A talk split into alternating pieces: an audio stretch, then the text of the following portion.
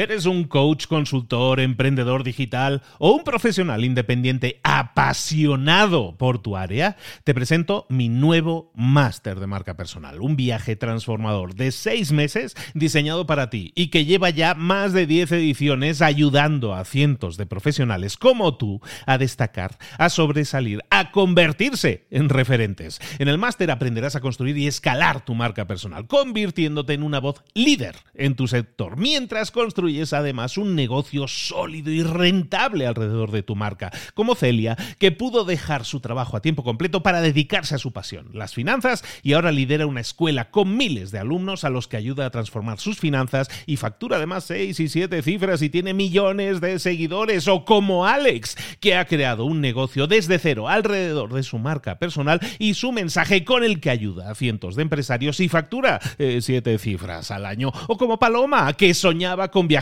por el mundo y que ahora vive como nómada digital con cientos de miles de seguidores y más de 17.000 alumnos. Gracias al máster, su sueño pasó de ser una idea a una realidad rentable y reconocida. Este es el momento de que tú también dejes tu huella, de influir y de vivir por fin de tu pasión. Visita librosparaemprendedores.net barra marca y descubre muchas más historias de éxito de gente que confió en nuestro método. En junio comenzamos además la nueva generación y añadimos más novedades, más servicios y más soporte que nunca. Únete a la élite de profesionales que ya están cambiando sus vidas. ¿Estás listo? ¿Estás lista para desarrollar tu marca personal y ser nuestra próxima historia de éxito? Pues visita librosparaemprendedores.net barra marca y comencemos. Hola, hola, esto es Mentor 360 y hoy vamos a ver cómo ser creíbles. ¡Comenzamos! Muy buenas a todos, soy Luis Ramos, esto es Mentor 360. Aquí estamos de nuevo. Recuerda que todas las semanas te acompañamos con un mentor, profundizando muchísimo en un tema que este mentor o mentora, en este caso, en esta semana, va a estar con nosotros también el viernes. Va a estar en un directo. ¿Qué directo va a ser? Espectacular, va a ser espectacular, porque estamos hablando de uno de los grandes miedos que la gente tiene. Desde ahí el miedo a la muerte y luego el miedo a hablar en público, porque es uno de los grandes miedos. ¿Por qué? Porque nos. Bueno, estábamos hablando ayer precisamente de eso, ¿no? De miedos al fracaso, al ridículo, al rechazo. Hay toda una serie de miedos a priori, ¿no? Son un apriorismo que tenemos y hace que no nos enfrentemos a hablar en público. Hablar en público en nuestra empresa, hablar en público en reuniones, hablar en público en reuniones familiares, muchas veces, ¿no? Que llegas a la reunión y te quedas ahí como tortuguita allí recogido. O crear contenido en redes sociales hoy en día, cómo perder el miedo y comenzar y dar el primer paso. Todo eso lo estamos haciendo toda esta semana acompañados de una mentora espectacular, profesional, que sabe de esto y que se dedica a esto. Es periodista, es presentadora de televisión y también es formadora de habilidades comunicativas. Tiene libro, Editorial Planeta se lo publicó desde hace como un año más o menos, y un libro en el que habla también con toda una metodología de cómo podemos perder el miedo y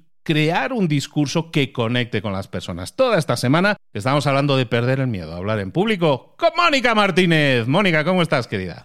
Muy bien, Luis, estoy encantada y fíjate, estoy intrigada por ver si nuestros oyentes han empezado con ese reto que tú nos proponías. Yo estoy convencido que sí, pero como era un reto en privado, en pequeño, vamos a ver si es así. Bueno, si es así, oye, nos lo compartís, nos echáis ahí una story en Instagram, aunque sea, nos etiquetáis a los dos, a Mónica M. Tinecera y a Libros para Emprendedores. Y así nosotros podemos tener eh, constancia de que nos estáis escuchando, que sé que nos estáis escuchando, eh, porque tengo otros medios para saberlo, pero que lo estáis poniendo en práctica y que recuerda que si eso lo habéis hecho en práctica, entonces tenéis derecho a abrir el siguiente sobre en este concurso de retos que estamos haciendo esta semana. Mónica, me has dicho, ahora vamos a hablar de un tema y que me ha encantado, que es el tema de la credibilidad, de cómo ser creíbles. Es decir, ya hemos decidido dar el paso, ya decimos, vale, sí, me voy a enfrentar a mi gran miedo, pero hacerlo bien, hacerlo con credibilidad, que la gente me crea. También yo creo que hasta puede ser un miedo, ¿no? Un miedo que tenemos que superar o que podemos superar y que podemos entrenar. ¿Cómo hacerlo? Hablemos de cómo ser creíbles. Pues eh, Luis, lo primero que tenemos que pensar después de lo que trabajamos ayer para ser creíbles es cómo cambiar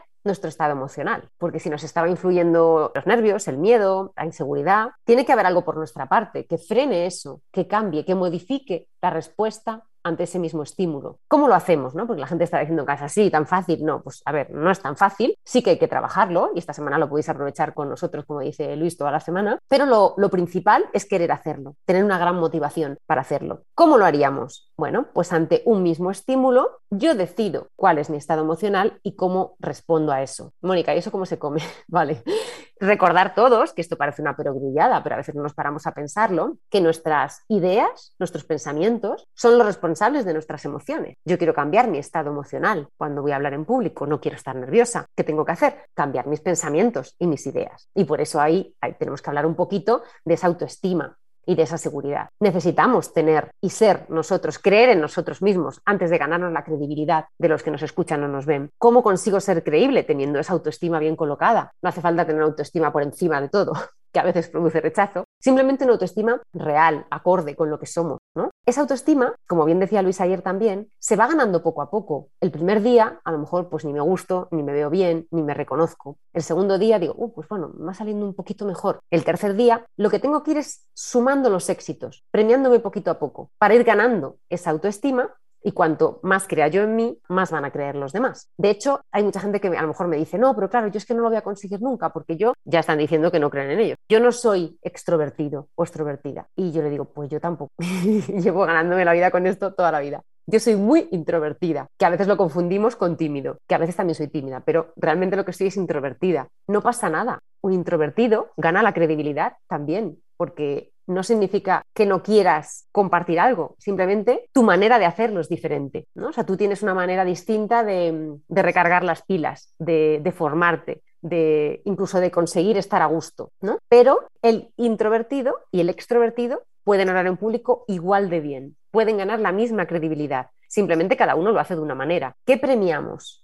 El que lo recibe. ¿Cómo premiamos esa credibilidad? ¿Cómo creemos en las personas? Obviamente, lo primero que vamos a notar en la otra persona es su comunicación no verbal. Como eso lo vamos a trabajar más a fondo en otro día de esta semana, hoy lo vamos a tocar un poco por encima. Esa comunicación no verbal tiene que ir totalmente de la mano con lo que estoy diciendo. Por eso digo que tenemos que creer en nosotros y en nuestro mensaje. Si yo estoy diciendo algo, pero no creo en ello, mis señales no verbales le van a indicar al que me está recibiendo que no es verdad. Y como seres sociales que leemos esta comunicación no verbal de manera involuntaria, vamos a creer primero en lo que estamos viendo. Así que nuestro mensaje, el que nos hemos intentado, ¿no? hemos trabajado en ese contenido para que la gente nos crea, va a perder toda su eficacia. Entonces, como primer paso sería creer en nosotros, el segundo paso sería que se note que creemos en nosotros, que haya coherencia entre lo que decimos y cómo lo decimos. Esto también a veces dice, bueno, es que eso solo lo pueden hacer algunos. No, si tú crees de verdad en lo que dices, estoy segura y te olvidas de todo lo demás. Estoy segura que vas a transmitir realmente lo que dices.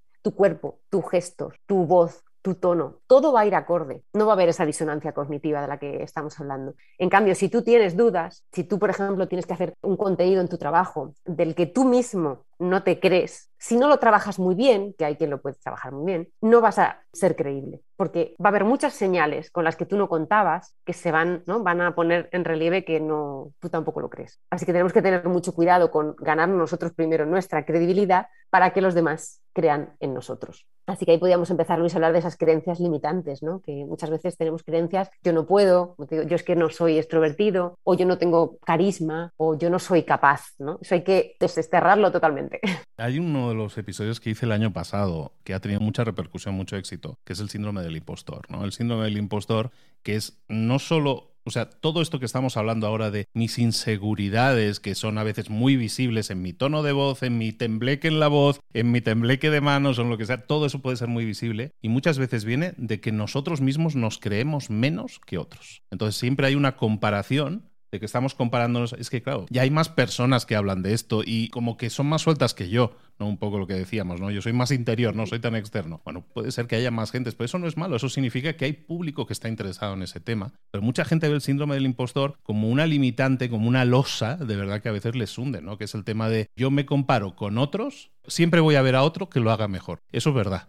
Eso normalmente es verdad. O sea, es muy medible, menos el que sea el campeón, la medalla de oro de los Juegos Olímpicos, lo dice nadie corre más rápido que yo. Y eso es muy medible. Todos los demás pueden decir, es que todos corren más rápido que yo. ¿Para qué voy a empezar a correr? se lo digo a una corredora, ¿no? Pero ¿por qué voy a empezar a correr? No, pues vas a correr porque lo que tienes es valioso, ¿no? Hay mucha gente, cuando hablamos de credibilidad, queremos decir probablemente que yo quiero que la persona que lo escuche me crea, que crea que esto que le estoy diciendo es verdad. Y muchas veces nosotros no nos lo creemos o creemos que no es tan importante, no es tan válido. El síndrome del impostor es probablemente está en la base de decir no creo tanto en mí y bueno, también tiene mucho que ver con la falta de entrenamiento muchas veces, ¿no? Porque siempre dibujamos en nuestra mente el peor escenario y lo multiplicamos por 10 en negativo. Entonces todo lo vemos negro, negro, negrísimo. Y luego al final dices, ¿sabes qué? Ya lo probé y no era tan difícil. Tú, oye, no, me, hasta me lo he pasado bien. Porque la gente es muy agradecida, como tú dices, cuando nosotros conseguimos esa credibilidad. Eso es, al final es entrenar para nosotros ver cuáles son sus debilidades, amenazas, fortalezas y oportunidades, porque realmente así muchos empiezan ya con buena autoestima. Al final, cuando no te paras a pensar las cosas, como bien dices, nuestra mente nos trae siempre, es una juguetona, pero siempre en negativo, ¿no? Siempre nos trae creencias y suposiciones en negativo, ¿no? Nos van a juzgar para mal, me va a salir mal, hay otro que lo hace mejor, yo no debería. La manera de frenar eso es darle, darle de qué hablar a nuestra mente. Ya, pues mira, lo he conseguido, ¿eh? ¿Ahora qué? ¿No? Es el reto con nosotros mismos, decir, pues ahora lo he conseguido, ahora que puedo hacerlo. Y ese momento de autoestima, de hecho, mira, pasaba con una alumna que cuando le mandé, bueno, ¿qué tal? ¿Te gusta la sesión? Y me contestó, fíjate, he empezado hasta con mucho más autoestima el día. Y dije, bien, empezamos por ahí. O sea, si ya tienes tú una percepción distinta de lo que tú vales, de lo que tú eres, de lo que tú puedes hacer, las cosas ya cambian ya es otra manera, ¿no? Es lo que decíamos antes. Una actitud diferente ante un mismo estímulo es una respuesta distinta y esa respuesta te abre, esa experiencia de distintas respuestas te abre un camino nuevo, ¿no? Ya no va a ser una primera vez, vas a tener menos miedos, tienes una experiencia positiva de la que ¿no? se va a nutrir ese, hemos dicho antes, el cerebro reptiliano, el inconsciente, que no me salía. Ese inconsciente ya puede nutrirse de una experiencia positiva. Si no la he tenido todavía, no puedo, ¿no? Necesito crearla pues por eso lo que decías tú también de practicar aunque sea solo con nosotros, ¿no?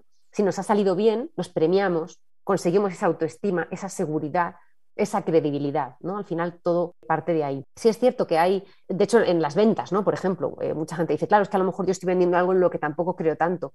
Bueno, pues a lo mejor el ejercicio es verle lo positivo a eso para conseguir creer en ello, más que ser impostor, como decías, ¿no? al final, bueno, pues yo tengo que vender este lápiz y al final a mí el lápiz me parece un lápiz normal. Me dicen que lo venda como un lápiz mm, eh, espectacular. Bueno, pues intenta analizarlo, intenta verlo de otra manera, trabaja mucho eso para que tú realmente creas que tiene algo espectacular. Y eso se va a notar muchísimo a la hora de, de hablar, ¿no? Y ya digo, en las ventas, la gente que habla muy bien en público consigue muy buenas ventas porque sabe, sabe sacar eso muy bien, ¿no? Esa realidad, esa credibilidad. Y al final, si crees en alguien, crees en algo, lo compras. Por eso mucha gente de ventas se dedica a hablar en público porque sabe que al final eh, va a tener un retorno.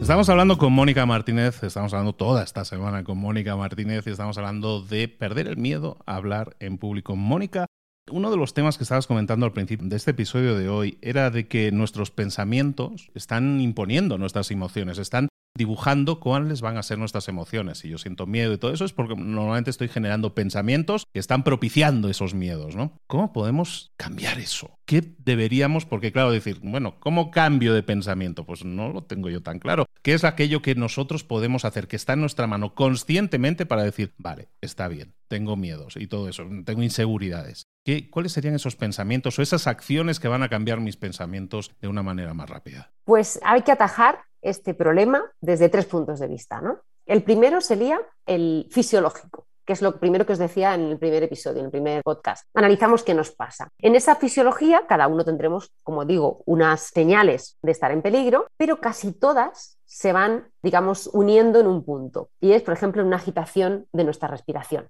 Cuando uno está más nervioso, respira un poquito más entrecortado, ¿no? Pues esa va a ser una de las primeras claves. Si yo controlo mi respiración, que es algo que puedo hacer perfectamente y que hago desde que nazco hasta que me muero, respirar, pero que no soy consciente de que puedo dirigirla yo como yo quiero, en ese momento sí que tengo que ser capaz de dirigirla.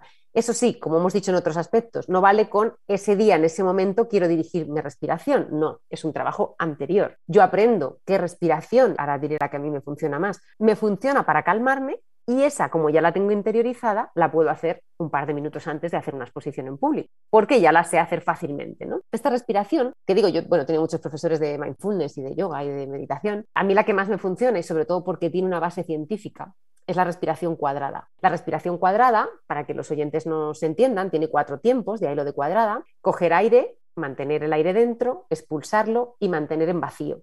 Cuadrada en la que deberíamos hacer en cada una de estas estaciones siete segundos o digamos siete tiempos que se dice cuando hablamos de respiración, ¿no? Contar un, dos, tres, cuatro, cinco, seis, siete, ¿vale? Contamos siete para coger aire, mantenemos el aire en siete, soltamos el aire y mantenemos en vacío en 7. ¿Y qué pasa? Porque esta respiración, digo que es un poco respiración mágica. Porque hay dos momentos en la respiración, el 2 y el 4, en el que no respiramos. Mantenemos todo el aire o mantenemos sin aire. Nuestro cerebro está científicamente demostrado, salvo que seas un experto en apnea, que en esos momentos en los que no respiras se aligeran los pensamientos, porque tu cerebro lo que hace es intentar que respires para no morirte. Entonces, es como una manera de, por un lado, controlar la respiración, pero a la vez estoy aligerando la carga de pensamientos, que muchas veces, como hemos dicho antes, son pensamientos negativos que nos influyen para mal en nuestro discurso. Con lo cual, con el simple hecho de aprender una respiración y aprender a hacerla anteriormente para ponerla en práctica antes de nuestros momentos importantes, estamos calmando fisiológicamente y intelectualmente.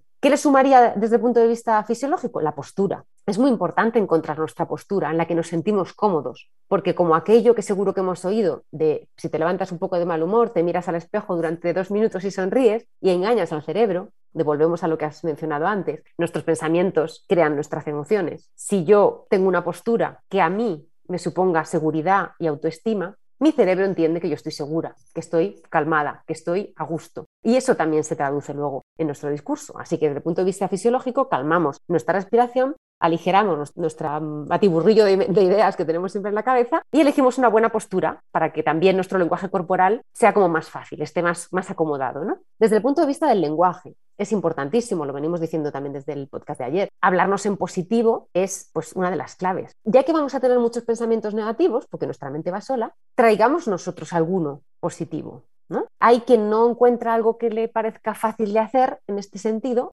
y lo que yo le propongo siempre es un mantra. Un mantra que a veces en mis sesiones se ha traducido en me acuerdo de mis hijos. Quiero decir, si a ti tus hijos te sacan la sonrisa y te iluminan la cara, ese es tu mantra. Cuando vas a hablar en público te acuerdas de tus hijos. Directamente tu cerebro está en positivo, ¿no? Tiene muchas cosas positivas en las que pensar y eso también se va a reproducir. Y por último, diríamos que es nuestro enfoque. ¿Por qué digo lo del enfoque? Pues a lo mejor alguno va escuchando el, el podcast en el coche. Es como cuando vamos conduciendo. Es verdad que cuando nos exponemos en público o hablar a una cámara tenemos mil cosas en las que pensar. Las mismas que el primer día que yo me metí en un coche y tuve que mirar los tres espejos, embragar, eh, girar todo. Dije, no lo voy a hacer, no soy capaz. Y encima tengo que mirar la carretera y si quiero hasta toco la música ¿eh? y suena el volumen y tal. No, ¿qué pasa? Que yo elijo de todas esas cosas, de todas esas funciones y mecanismos que están poniéndose en, marcha en ese momento, yo elijo el foco. Y yo en mi caso miro la carretera y mi volante, porque yo estoy pendiente de todo lo demás, pero no puedo tener toda mi atención en todo. ¿no? Yo mi atención, mi enfoque, lo pongo en una cosa cuando vamos a hablar en público, cuando nos vamos a exponer,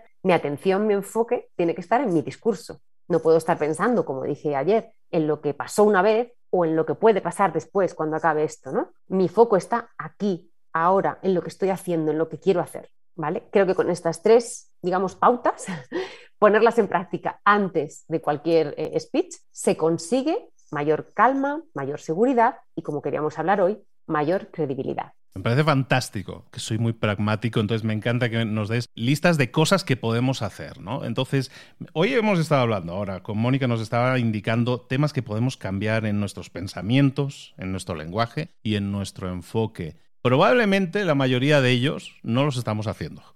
Ninguno de ellos los estamos haciendo. Entonces, empecemos hoy mismo con ellos. Ayer estábamos haciendo algún tipo de ejercicio, a lo mejor que era simplemente dar el paso dar el paso, sin ningún tipo de crítica más que acostumbrarnos a dar el paso y escucharnos, ¿no? Pero hoy estamos ya hablando de hablarnos bonito, de hablarnos bien, de un lenguaje positivo, pero también de respiración. Estamos hablando, me, ha encantado lo de la respiración. Yo ya estaba haciendo aquí mis siete tiempos, ¿eh? ya estaba aquí. ¿Eh? Bien. Ya estaba haciendo aquí. Entonces, acordaos mucho de esa respiración porque nos va a permitir controlar. Me ha encantado eso de que cuando estamos aguantando, entonces es que ya no estamos aligerando de pensamientos la mente porque está en modo supervivencia, ¿no? Eso me encanta.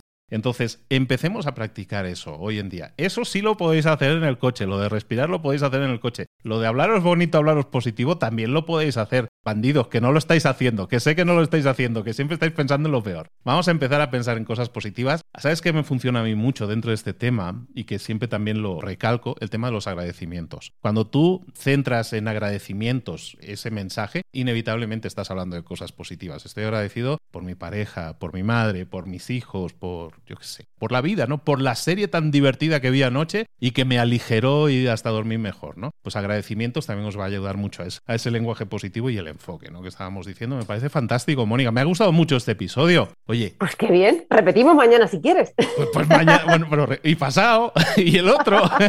Eso seguro. Pero vamos a ponerle tarea, Mónica. ¿Qué tarea se te ocurre que les podíamos poner hoy? Pues mira, pueden hacer, por ejemplo, un vídeo y este a lo mejor, si ya se conocen y ya se dan permiso, lo podrían subir a las redes. Un vídeo, como tú bien has dicho, en el que hablen bonito de ellos, en el que nos cuenten algo muy positivo de ellos, algo que, que solo con decirlo se les ilumine la cara, que les cambie el gesto y que nos transmitan esa credibilidad, que es lo que buscábamos hoy. Me parece excelente. Me parece no un reto, me parece que hablar de cosas buenas a todos nos pone de buen humor. Y si encima las podéis compartir, mejor que mejor. Entonces ahí está lanzado. Ya hemos dejado el guante, está aquí encima de la mesa. Recógelo y ponlo en marcha. Si es así, etiquétanos en Instagram para que nosotros podamos también ser conscientes, compartirlo también y agradecerte y premiarte y aplaudirte porque sigues acumulando pasos en esos retos que vamos haciendo diarios. Mónica, háblame un poco, ¿qué es esto del método suéltate?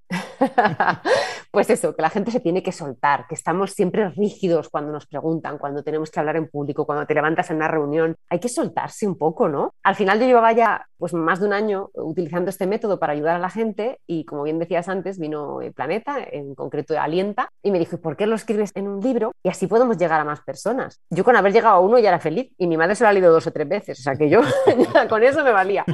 Pero hombre, la verdad es que ver que la gente, tan solo con comprarse un libro que es como mucho más asequible, mucho más cercano, da igual donde estés, lo estudias en tu, ¿no? cuando tú quieras, están avanzando mucho y para mí eso ya es un, vamos, como decías tú, a estar agradecido, yo estoy súper agradecida a todo. Por un lado, a Alienta que me lo propuso y Planeta y a todas las personas que se lo están leyendo y que me lo comparten y me dicen lo que han aprendido, ¿no? Eso es para estar muy agradecida. Un saludo desde aquí a Roger Domingo, editor de ambos, además, editor de ambos en Editorial Planeta. Bueno, pues ahí lo tenéis, el método Suéltate, que lo podéis localizar en librerías, lo podéis localizar en librerías online y que os va a permitir plasmar todo esto de forma muchísimo más profunda incluso de lo que estamos haciendo toda esta semana, que es una invitación a que perdáis el miedo hablar en público. Mónica Martínez, te cito de nuevo, dame una cita, vamos al parque y nos vemos mañana aquí a la misma hora, ¿te parece? Me parece perfecto y espero que estén todos los oyentes ahí, que ya les tenemos medio enganchados porque están avanzando muchísimo, estoy segura. Y mañana nuevo reto, no os lo perdáis, nos vemos aquí mañana.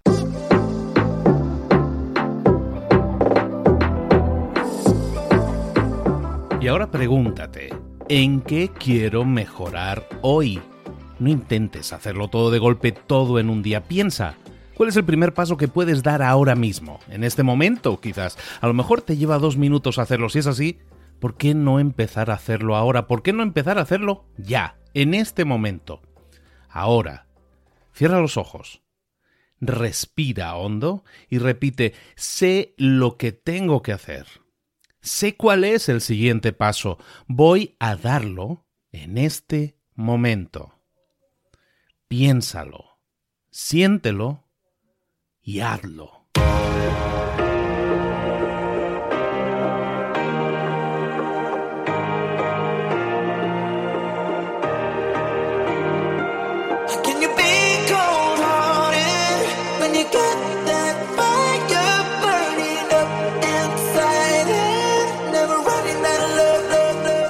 Muchas cosas de las que hemos visto hoy ya las sabes. La mayoría del conocimiento que compartimos aquí ya lo sabes.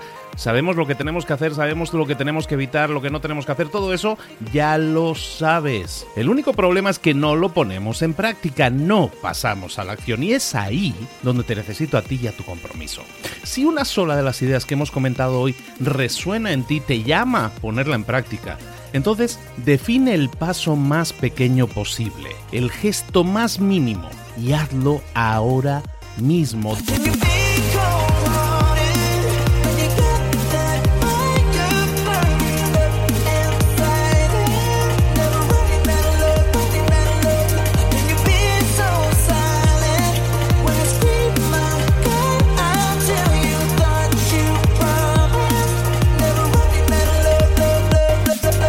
Hablo de crecimiento personal, pero también de crecimiento profesional. Expandir tu red de contactos, mejorar tus relaciones con los demás, aprender alguna cosa nueva, poner en práctica una pequeña técnica que te ayude. Todo suma, pero solo suma si lo pones en práctica. No si piensas en ponerlo en práctica. Pensar en ponerlo en práctica no sirve, tienes que ponerlo en práctica, pasar a la acción.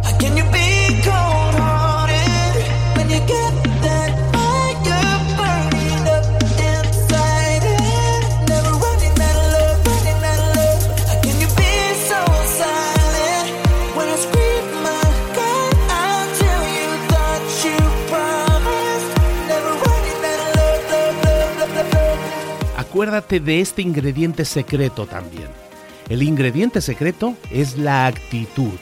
Tu actitud. Tu actitud transmite. Si sales a la calle con ganas, la gente lo va a notar.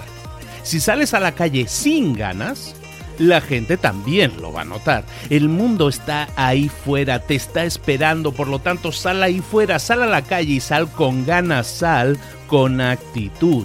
No esperes a mañana, ya sabes lo que tienes que hacer y ya sabes que lo puedes hacer hoy.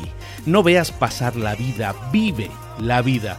Tienes las mismas 24 horas que tienen los demás, haz que valgan la pena. Entrega en estas próximas 24 horas tu mejor versión. Te esperamos aquí mañana para continuar creciendo. Te esperamos aquí mañana con más mentores, pero el día de hoy está completito delante de ti. Así que ponte en pie pisa fuerte, respira hondo, sal ahí fuera y conquista tu día.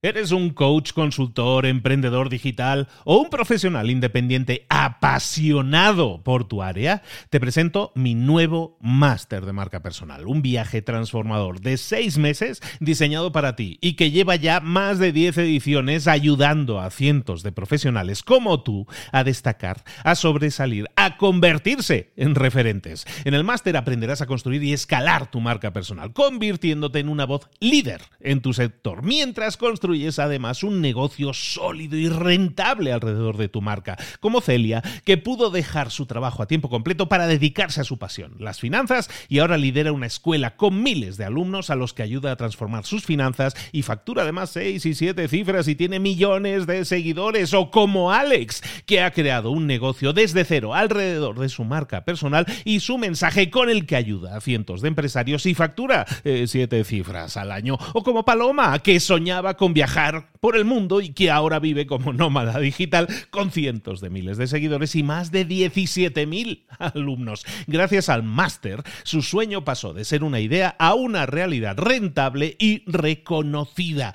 Este es el momento de que tú también dejes tu huella, de influir y de vivir por fin de tu pasión. Visita librosparaemprendedores.net barra marca y descubre muchas más historias de éxito de gente que confió en nuestro método. En junio comenzamos además la nueva generación y añadimos más novedades, más servicios y más soporte que nunca. Únete a la élite de profesionales que ya están cambiando sus vidas. ¿Estás listo? ¿Estás lista para desarrollar tu marca personal y ser nuestra próxima historia de éxito? Pues visita librosparaemprendedores.net barra marca y comencemos.